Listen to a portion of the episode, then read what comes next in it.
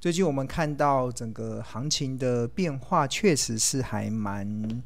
蛮让人家有点呃郁郁寡欢的。尤其我们看到成交量，感觉是蛮持续的在在萎缩，其实会让很多的投资人会觉得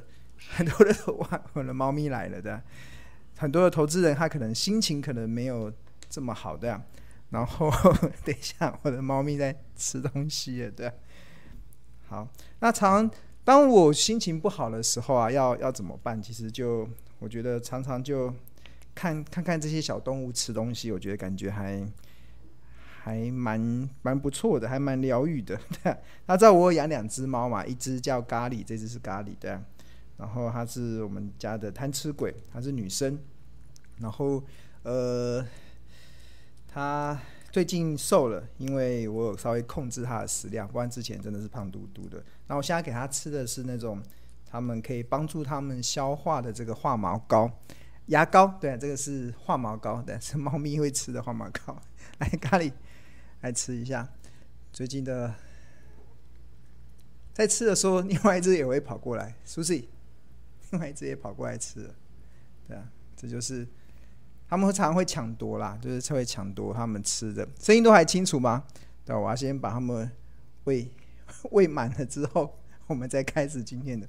啊，这是化毛膏，因为他们猫咪他们会梳理他们自己的身上的一些毛嘛，所以。猫咪其实是很爱干净，所以他们会常常会舔他们自己身上的一些状，所以他们舔的这些毛之后，会到肚子里面，然后就会形成一坨坨的这个毛球，所以要给他们吃这个化毛膏，可以帮助他们这个消化。来，换换换咖喱，换看舒淇吃了，来，舒淇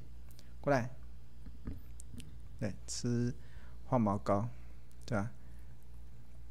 这要给他们吃。常看他们吃的时候，觉得还蛮可以。等吃完了，我要我要上班的。对啊，不要再吃了。来，这个镜头应该可以更清楚一点。他们两只猫在在吃这个化毛膏的这个画面，对啊。好，那。这就是一种疗愈的方式嘛。其实我觉得最近看行情的时候，我觉得很多的人其实太在意行情的波动，或者是你可能看到账面的股票在亏损的时候，可能心情不是很好。但是我觉得有些时候危机其实就是转机啦。我觉得这些转机的过程应该就会，呃，我们待会看好了，结束了，你们可以，你们可以下去了。对啊，很疗愈，对啊。这只叫咖喱，然后另外一只。另外一只这这另外一只叫 Susie，对啊，他们家吃饱了就会走人了啊。我我家有一个那个定时定时那个喂猫的那个器机器，所以他们时间到，他们就会吃东西。比如说刚刚八点的时候，就猫咪就听到那个喂食器掉下来的时候，他们就会就跑去吃。好，好，那我们来看一下好了，看一下今天的这个行情，因为我觉得呃。呃，这两天呢、行情的波动确实会让很多的投资人可能心情会比较无足一点。那我们来看这个 A P P 好了，A P P 的这个画面，这个是我们这个标股基金 A P P 的这这一个的画面。那这个画面中，其实今天指数是收在一万七千两百二十七点，其实下跌了九十六点。那盘中我记得好像有跌到一百六十多点。在跌一百六十多点的时候，其实当时很多的投资人就会觉得，诶，那这波的台股是不是即将可能会有比较弱势的发展？那呃，其实尤其我们看最近这几天呐、啊，大盘的一个走势，其实就还蛮明显可以感受到这个弱势的一个状态。那这一波其实台股，这是分钟日线图，看日线图。很多人就觉得这是不是做了一个摁头下来，然后它这边这个这个一万七千点不能跌破，跌破之后就有明显的这个摁头的一个状态。然后尤其看连续好几根好几天的这个黑 K 棒，那这个黑 K 棒这个下跌的过程中，像昨天还是长黑 K 棒，你看昨天是长黑 K 棒。然后一天、两天、三天、四天，已经连续五天都是长黑 K，哎，都都是黑 K 棒，都是开高走低的黑 K 棒，代表像目前这个市场在这个阶段中，确实很多人都选择股票上去的时候，它可能就会进行一些调节，那成交量也萎缩下来，对吧？那这一波的行情，其实呃要怎么看呢？其实我觉得。我觉得在这个 A P P 啊，这个标股级 A P P 里面啊，有一个指标，我觉得还蛮好用的。我今天可以跟大家介绍，这个指标其实就是这个惊奇指数。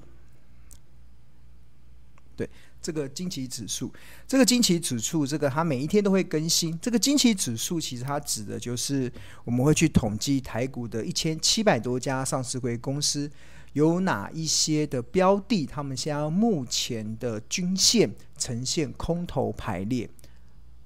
呃，不对，应该说。多的部分是，哎，这边有个多跟空嘛，多的部分是有多少的股票呈现多头排列，那空头空的部分是有多少的股票呈现，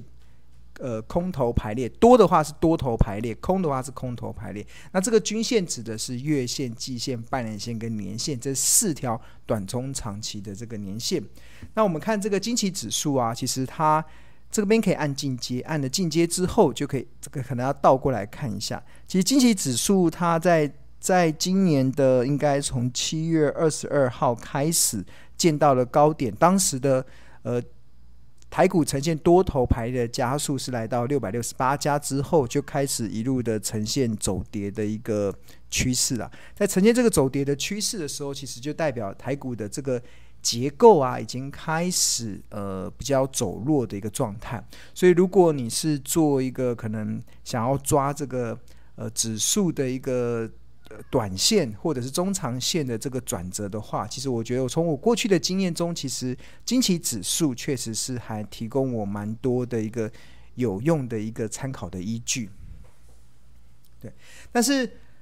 不管怎么样啦，其实我们在看这个行情的时候，其实我自己的感受是没有这么强烈啦。因为其实大家知道，其实孙老师其实是不看盘的。像盘中其实行情的这个起起伏伏，其实对我来讲，其实并没有太多的一个呃太大的一个意义啊。因为我花比较多的时间，其实就是在研究我所研究的标的。那这个我研究。我所研究的这个标的啊，其实我都是在做一件事情，就是要去找出哪一些是好公司，那这些好公司他们背后的企业价值到底是值多少钱？那这就是我们不断在努力做的一些内容。那今天跟大家稍微分享一下，就是呃，刚好这两天刚好有这个日报的订户啦，刚好。有稍微讲了一下，就是他在看日报，就是看我们投资家。大家知道我在两千零九年开始主笔投资家日报，到今年已经到第十三、第十四年的时间了。那每天其实花了很多时间在写投资家日报，就把我这些研究的心得分享给我们的日报的订户。那其中呃有一位呃日报的订户，其实在这应该说，等一下再简报。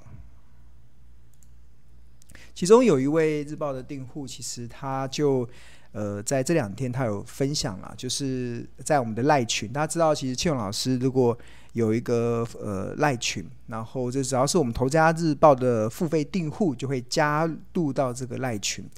那这个日报的订户，他就分享他这几天看日报的一些心得啦。他说他过去啊从来不曾用过资本支出，这个“资”是那个支出的“资”。的方式来推估未来的营收，所以他看到了这这几天的日报，其实庆隆老师花了很多的时间在教大家怎么去用资本支出去推估一家公司未来的营收。那这位同学他就回馈都，他觉得这个东西真的超棒的。他发现每一天的很多的日报中啊，都每一次都可以给这么好的钓竿，他就非常谢谢老师。其实过去长期以来，其实我一直在宣导的一个。一个投资的概念啊，或者是我在不管是媒体，或者是像我在呃 YT 的频道中，其实我想要教给大家的是钓鱼的技巧。我想要教给大家，就是在我这么多的研究的过程中，其实可以分享给大家一些高胜率的投资的一些技巧跟投资的策略。而这些投资的策略，如果你能够好好用啊，真的会让大家受用，呃，蛮受用的部分。那这个。这些内容其实也都会分享在日报里面。那其实呃，其中有一些那种超简单的投资术，比如说像我上个礼拜有跟大家分分分享了一个月 K D 指标的一个操作的一个方式，其实就可以创造平均超过七十亿 percent，平均每笔超超过八十四 percent 的一个报酬率的绩效表现。那其实市场中有非常多，其实在投资投资市场中的一些呃分析的方法，然后还有帮你协助你赚钱的一些方式。那我的研我的兴趣其实在研究，那我会研究非常多的一些有用的一些高胜率的投资的策略，然后分享给我们的订户，让他去了解，其实原来用这样子的方式，会让你在目前这种呃资讯爆炸的一个。环境中，你会更加的有这个信心啊！这个信心其实是来自于你觉得，其实你的每一步在做投资决策的时候，其实都是非常的踏实跟扎实的。那同学讲的这个，可能可能，如果你不是我们日报订户的，可能没有感受出那个内容。那我今天稍微秀一下那个当天的一个日报内容。呃，这个是看一下，这是我们哇上面那一页。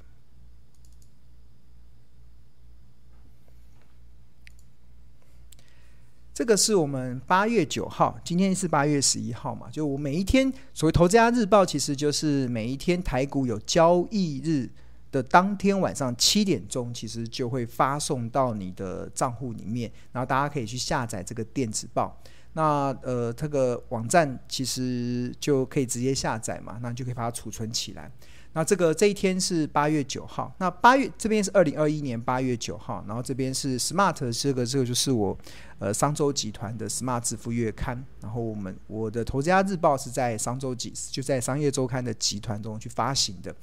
那我们的我们的 slogan 就叫做聪明抓局趋势，投资看日报，这也是我过去长期以来告诉大家，我们要成为聪明的投资人，这个 Smart Investor，这个就是我们要成为聪明的投资人。那只要你能够聪明的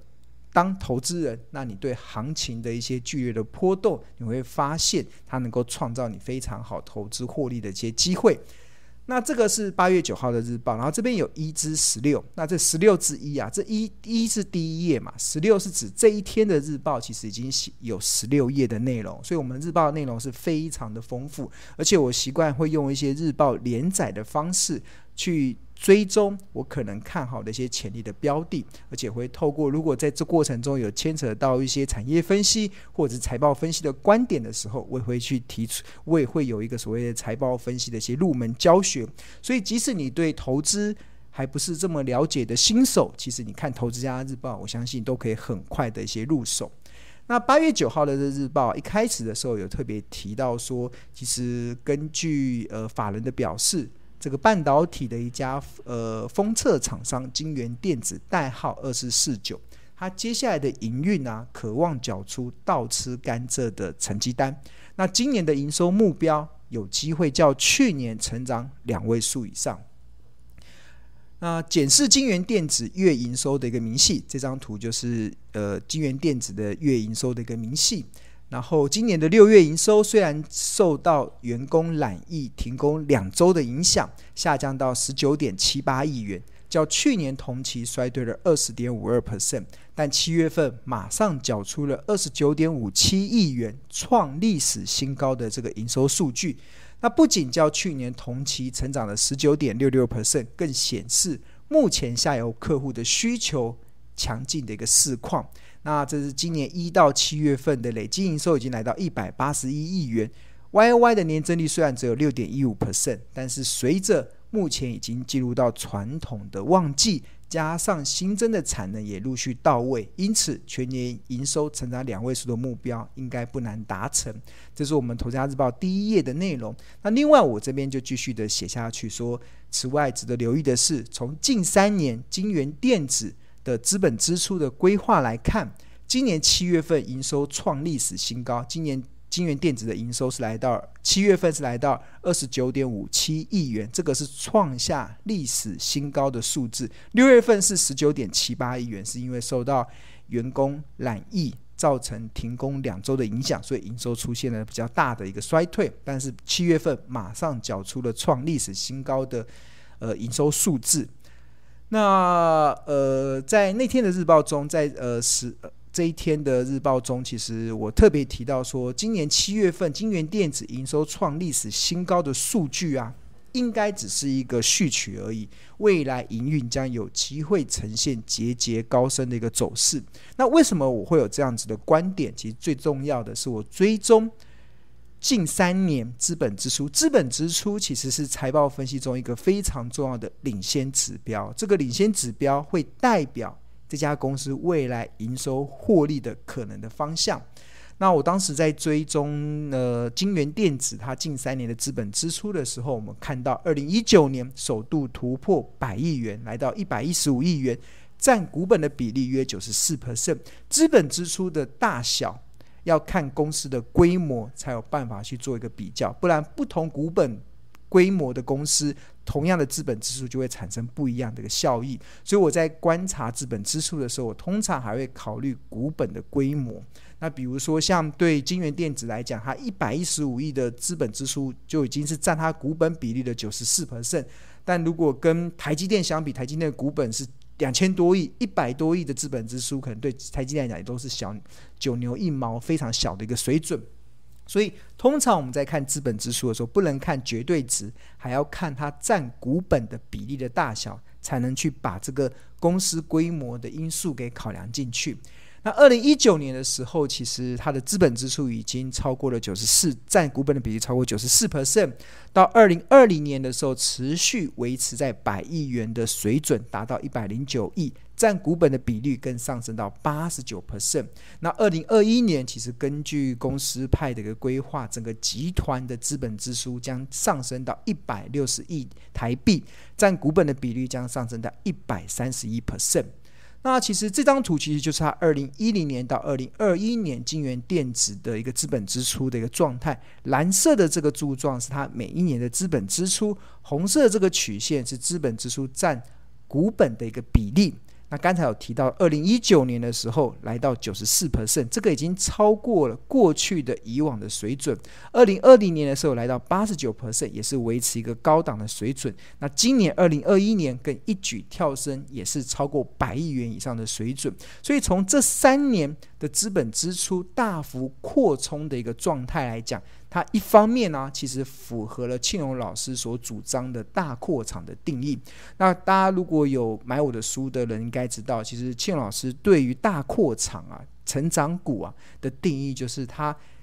呃资本支出占它的股本比例超过八成以上，这个其实就是符合公司想要营运大成长这个企图。那这个就所以就符合了庆荣老师所主张的这个大扩厂的定义。那另外一方面，相较于二零一四年到二零一八年，我们看当时的资本支出，二零一四年是六十九 percent，二零一五年是五十八 percent，二零一六年是七十七 percent，二零一七年是四十 percent，二零一八年是来到六十九 percent。看这这几年的的资本支出的状况，大概就维持在六十到七十，六十到七十七这边。以前大概在三四成，后来大概跳到六七成，那到二零一九年之后就往九成甚至一百 percent 跳上去的情况之下，其实就看到资本支出呈现这种大幅成长的趋势啊，其实就可以显示金元电子的 CEO 其实对于它未来的营运，确实展现相较于过往更强烈的一个。企图心跟信心，这个资本支出的一个，通常公司要会愿意砸资本支出，通常都是有一些订单可能在手上，或者是老板对于未来的营运有一些信心，所以才愿意花这么多钱来进行资本支出。那我们的日报啊，除了有文字之外，我们这边还有个 point，point 就是我们会把这一篇的日报的重重点把它。放在这个 point，让大家可以很快速的知道，诶，我这一篇的内容是在讲什么？所以，我们刚才讲的这篇内容就是在讲一个重点，就是近三年，从近三年金元电子的资本支出规划来看，今年七月营收创历史新高的数据，应该只是序曲而已。未来的营运将有机会呈现节节高升的走势。OK。好，那这个资本支出解走升之后，其实很多的论点啊，我在市场中看到很多的分析师，或者是理财达人，或者是很多报章媒体的论点，大概就只仅此仅止于此，就是只告诉他他有很大的资本支出，然后他未来有很好很很高的成长的企图心。那我的日报或者是我的研究比较特别的地方，其实我会去深入的去剖析每一个我们所看到的一些数据，每一个我们所看到的一些重要的讯息，它能够带给我们未来什么样子的企业企业价值的评价上一个非常重要的依据。那举例来说，其实我就接下来继续分析，就是倘若未来京元电子的营运有机会出现节节高升。那上升的幅度有多少？是否可以做预估？就是我们从它的资本支出，可不可以知道它未来的营收、未来的获利的表现可能会落在哪里？所以有没有这个方法？当然有。其实我在这几天的日报中，其实就在分析一个财报分析的一个方式。我觉得，我认为有一个财报分析的方法，或许可以提供聪明的投资人评估的基础。就是透过资本支出与增加营收的关系，去推估未来合理的营收目标。推估未来为什么要推估未来的营收？是因为营收减掉成本等于毛利，毛利扣掉费用等于营业利益，营业利率扣掉业外扣掉税之后得出税后净利，税后净利除以发行股数得出 EPS。所以如果我们，所以我们知道，呃，EPS 又会影响到股价的一个。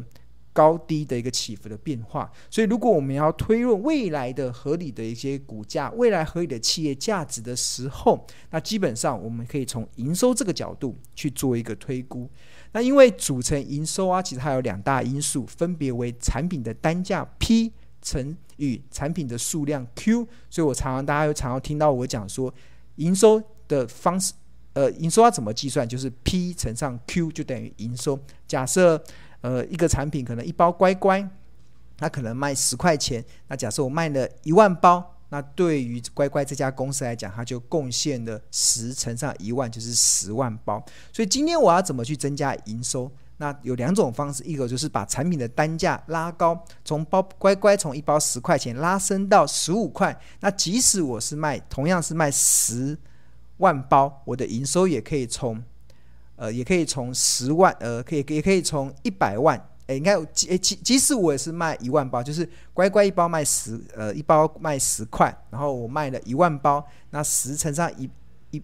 一万包就是十万块的营收。那我要怎么增加营收的方式，就是要么就是提高单价，要么就是提高数量。所以如果单价从十块上升到十五块，即使我还是卖一万包的乖乖，我还的营收也是可以从十万块。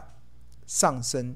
到十五万，那即使我不调高单价，我单价还是维持十块，但是我的数量能够能够从一万包卖到两万包，那我的营收也可以从原来的十万块上升到二十万。所以换言之啊，其实我们在看营收的时候，你要去了解组成营收的有两大产品因素，一个是产品的单价，一个是产品的数量 Q。那前者主要受到产品报价的影响。而后者决定的关键，除了市场的需求与市场的供给之外，那供应商的产能利用率以及未来新增或者是减少的产能，其实也都扮演着非常重要的角色。那其中，对于制造业而言，由于资本支出都是用来购买土地。用来新建厂房、用来购买机器设备等用于新增产能这些投资，因此资本支出的投入，我们可以合理推估将会对营收中的 Q 产生数量提升的效用。资本支出是用来提升 Q 的。就是数量变高，因为公司的产能变多了，所以它能够提供的 Q 的数量就会上升。那我们刚才有提到，假设 Q 的数量上升，即使在单价不变的情况之下，都有机会让营收出现上升的一个动的动力的来源。那但是啊，每一家公司它每一元的资本支出可以提升未来多少元的营收，其实不仅每个产业、每家公司也都各有不同。即使是同一家公司，也有可能因为客观的环境的改变而出现与过去截然不同的数据。因此，用一家公司当年度的资本支出来推估两年后的营收数据，对于外部的投资人来讲，其实很难做到精准。不过，从过去庆荣的经验来看，只要能够抓到大概的数据与方向，其实通常就已经可以领先市场，打趴一群。短视尽力的市场投资人，他们听到就是只要我们能够抓对整个的方向，我们通常都可以领先市场，打趴一群短视近利的市场投资人。